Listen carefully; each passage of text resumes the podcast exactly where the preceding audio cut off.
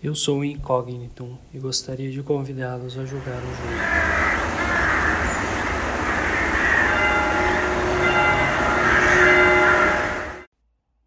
E como todo jogo, esse também tem regras que devem ser obedecidas. Regra número 1: um, Não se pode interagir com o ofensor. Prólogo: O personagem. Nossa personagem se chama Yoko, uma jovem de 27 anos, descendente de coreanos, que está grávida de 4 meses. Ela possui uma natureza passiva, se acostumou desde sua criação e também pelas tradições de sua família a se encaixar nos padrões que se espera de uma esposa ideal, apesar de ter decepcionado profundamente sua família por não ter aceitado o noivo que lhe foi designado havia noivado com um colega de faculdade que conheceu no terceiro semestre durante uma palestra. Capítulo 1 Um pneu furado. Eu estava indo para a casa de minha irmã para visitá-la e pegar alguns conselhos sobre o bebê que estava por vir. O caminho estava tranquilo, o dia estava nublado, havia poucos carros na rodovia, porém as paisagens rurais eram apreciadas pois eram muito diferentes do concreto que via todos os dias. De repente, o pneu do meu carro furou. Estava chateada, pois iria me atrasar. O celular não estava pegando. Tentei encaminhar uns metros para frente para ver se conseguia algum sinal. Nada e nada. Não conseguiria chamar o seguro. Então, deveria eu mesma trocar o pneu. Lembrei que haviam lenços no porta-luvas, pois o meu noivo havia se resfriado semana passada. Se tomasse muito cuidado, poderia trocar o pneu e depois limpar minhas mãos com o lenço. Assim não me sujaria e não me atrasaria tanto assim.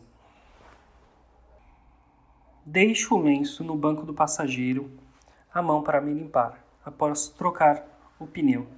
Começo a soltar os parafusos. Coloco o pneu. Quando vou colocar um dos parafusos, ele cai embaixo do carro. Quando tento abaixar sem encostar no chão para pegá-lo, de repente percebo uma sombra. Imagino que deve se tratar apenas de uma nuvem densa tapando o sol. Continuo tentando alcançar o parafuso sem sujar minha roupa. Escuto um estalo e mais nada. Acordo desorientada. O que vejo não faz nenhum sentido. Eu estava dentro de um avião. Vejo as janelas de, do avião com cortinas fechadas. Estou numa cama comum de madeira e a cabine que estou é pequena. Devo estar na cauda, pois só tem portas para frente, para um dos lados. Porém, como era de se esperar, não tem porta de saída na cauda, que normalmente acontece nos aviões.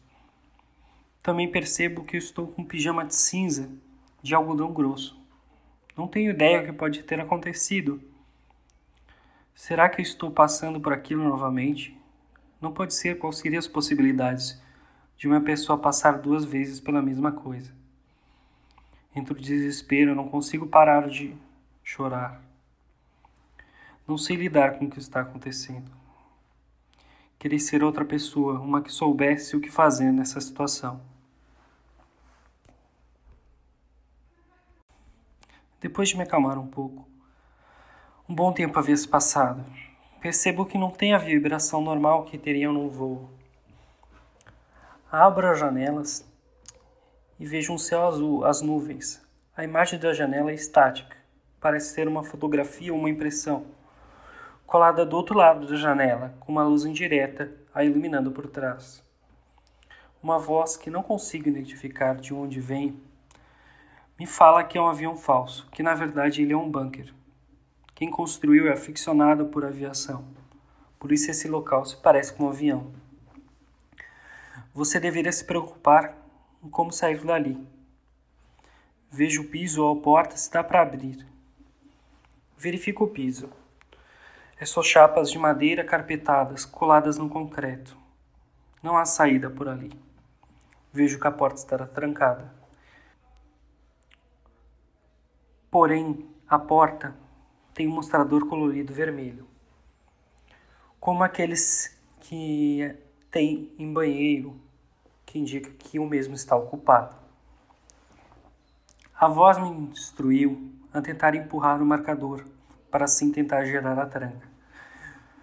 Vagarosamente, forço com a ponta dos meus dedos o marcador e percebo que uma pequena barra verde no marcador começa a se revelar.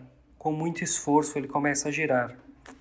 Fico quase 10 minutos tentando, até que finalmente ele fica verde e consigo abrir a porta.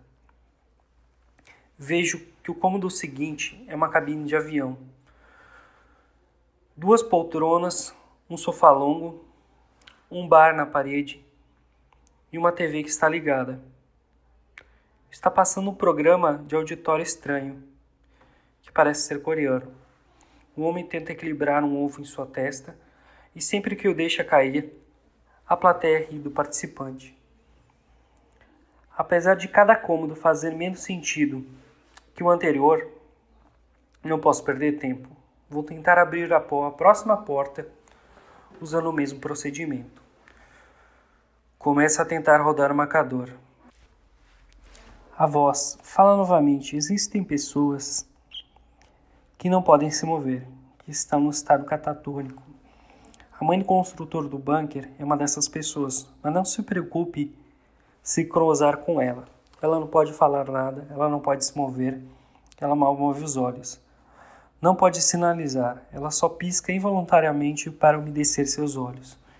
Não se preocupe com ela. Ela não pode te machucar ou piorar sua situação. E a propósito, ela está sentada na poltrona atrás de você. E a TV ligada é para ela. Quando olho para trás, vejo uma senhora idosa com um chale na cabeça, chinelos cor-de-rosa e coberta por um cobertor pesado xadrez, olhando fixamente para mim. Fico congelada por um instante, mas procuro não prestar muita atenção nela. Decido acreditar na história que a voz me contou. Afinal, se ela pudesse fazer algo, já teria feito. Pois estou há dez minutos tentando abrir essa fechadura e a única coisa que ela fez foi me encarar. Continuo abrindo a fechadura e ela finalmente abre.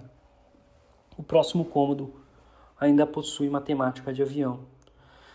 Várias estantes na parede, abaixo das janelas. E uma grande estante de vidro no fundo, com várias medalhas militares e fotos. Vejo um homem com uniforme militar. Um homem que seria comum se não fosse para suas orelhas extremamente grandes percebo que na lateral há uma foto da família. Esse rapaz e uma senhora e uma menina parados em frente a uma árvore. A senhora de cadeira de rodas. Imagino que seja a mesma senhora que vi na sala anterior. A foto parece ter sido tirada de uma câmera Polaroid antiga e está um pouco desgastada com o tempo. Tento continuar minha tentativa de fuga, mas a próxima porta é diferente. Não possui o visor deste lado. Não vou poder abrir da mesma forma.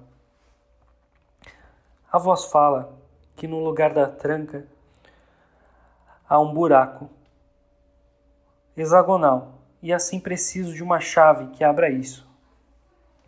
Ele comenta que a prateleira tem uma caixa de ferramentas de metal e uma das chaves com formato de L vai abrir essa porta. Deve ser a número 5 ou 6 pelo tamanho do hexágono. Acho a caixa verde de metal, dessas comuns de ferramentas, e tem vários números gravados nas chaves. Então, não acho a numeração sugerida pela voz, pois as chaves estão em polegadas. Então vejo uma pequena, 7 por 32, parece ser do tamanho da porta. Tento encaixá-la na porta e então consigo abri-la.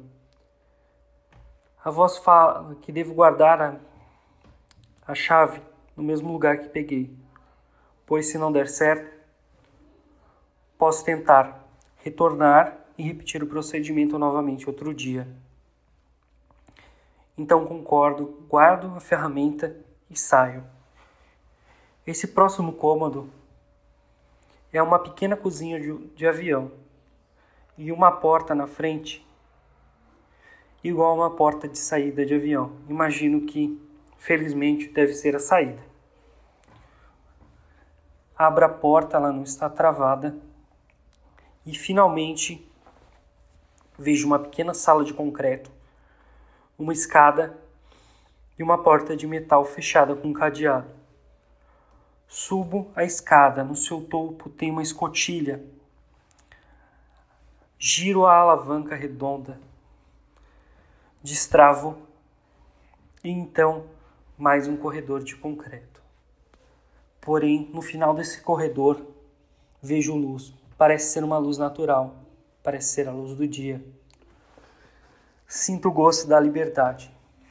Vejo o céu novamente, a estrada e penso em correr, mas novamente outro estalo e tudo fica escuro. Bom, é só isso por essa semana. Daqui a 15 dias devo estar publicando mais um capítulo. Você pode nos seguir no Instagram, Incognito Noctis, e lá você vai ter mais informações, ilustrações da história.